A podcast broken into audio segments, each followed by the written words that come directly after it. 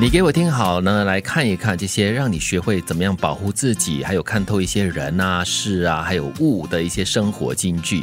今天要看的是这几句哈，只有没能力的人才会抱怨，有能力的人会想着改变。有能力的人是忙着在做事，解决问题；没能力的就会怨天尤人啦，怪这个怪别人哦，就是不会怪自己。为什么不给我机会哦？为什么老是给他？可是他们忘记了，机会是要自己争取的。又或者就拼命的想一些借口跟理由来解释，你知道为什么会这样？一定会这样？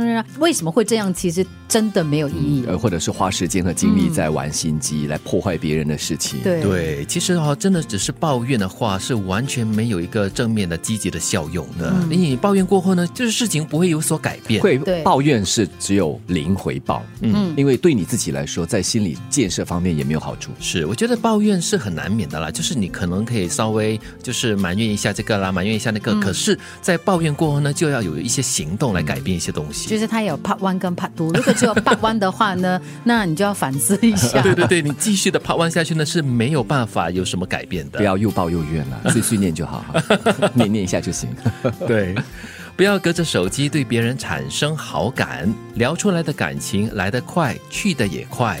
嗯，很多人可能就是用手机来跟朋友交谈啦，或者是跟一些陌生人从此就建立起友情。可是我觉得这种友情啊，是那种根基是很脆弱的。这样的关系啊，很容易像滑手机一样，很快被刷掉的啊。对，你可以很快的就可以交到一些新的朋友，但是呢，这些朋友也可以去的很快，因为他可能是很表面的吧。嗯，因为有在虚拟的空间哈，它其实少了一个真实感，很多东西是你自己加插进来的想象，你可能对某个。人产生特别强的好感，但是它里面的很多元素是你加的，你可能开始讨厌另外一个人，也是因为你自己加了很多东西。对，而且这些虚拟的一些元素都是美化的东西，对，未必是真实的。暂时没有爱的人，也不要把自己封闭起来，哪怕做不成恋人，多一个朋友也不错。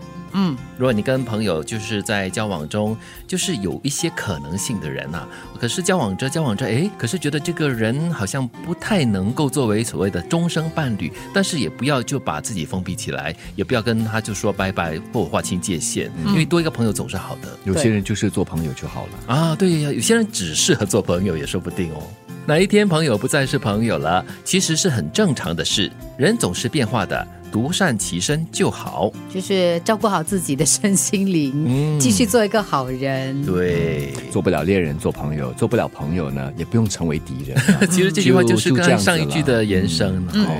培养一个兴趣，它或许不会让你变得更好，却可以让你一个人的时候更加充实和快乐。哎，这就让我联想到上个月我们联系欧金仙的时候，嗯，他不是回国嘛？酒店隔离的时候二十一天，他就培养了新的兴趣，拉小提琴啦，弹吉他啦，弹琴啦，就是用各种方式来学习新的东西，然后让自己独自的度过那二十一天。对，其实培养兴趣真的就是一种怡情养性的一。一种过程吧，它未必可以让你成为一个很专业的一个演奏家或者是一个音乐家，但是呢，却可以让你成为一个可能更快乐的人，可以更容易的找到快乐。其实我觉得哈，就我们真的要常常提醒自己，因为我们现在独处的时间越来越多，嗯，尤其是现代人的生活形态的关系，但是呢，我们很容易一头钻进那个手机里面看剧啦，看剧，我觉得因为有剧情的牵动，你有情感在里面，有的时候你就是划手机，漫无目的的在看别人的留言。呢，其实你会积累很多很空泛的一种情绪，然后到最后呢，你什么都没有得到。可是呢，你可能会有一种更加空虚的感觉。所以我真的觉得培养兴趣很重要，哪怕你是去看一本书，或者是去找一个活动来进行，或者煮一道菜啊，这样子都可以让自己感觉哎，好像很充实，或者是学了一项新东西。嗯，只有没能力的人才会抱怨，有能力的人会想着改变。不要隔着手机对别人产生好感，聊出来的感情来得快，去的也快。暂时没有爱的人，也不要把自己封闭起来，哪怕做不成恋人，多个朋友也不错。哪一天朋友不再是朋友了，其实是很正常的事，人总是变化的，独善其身就好。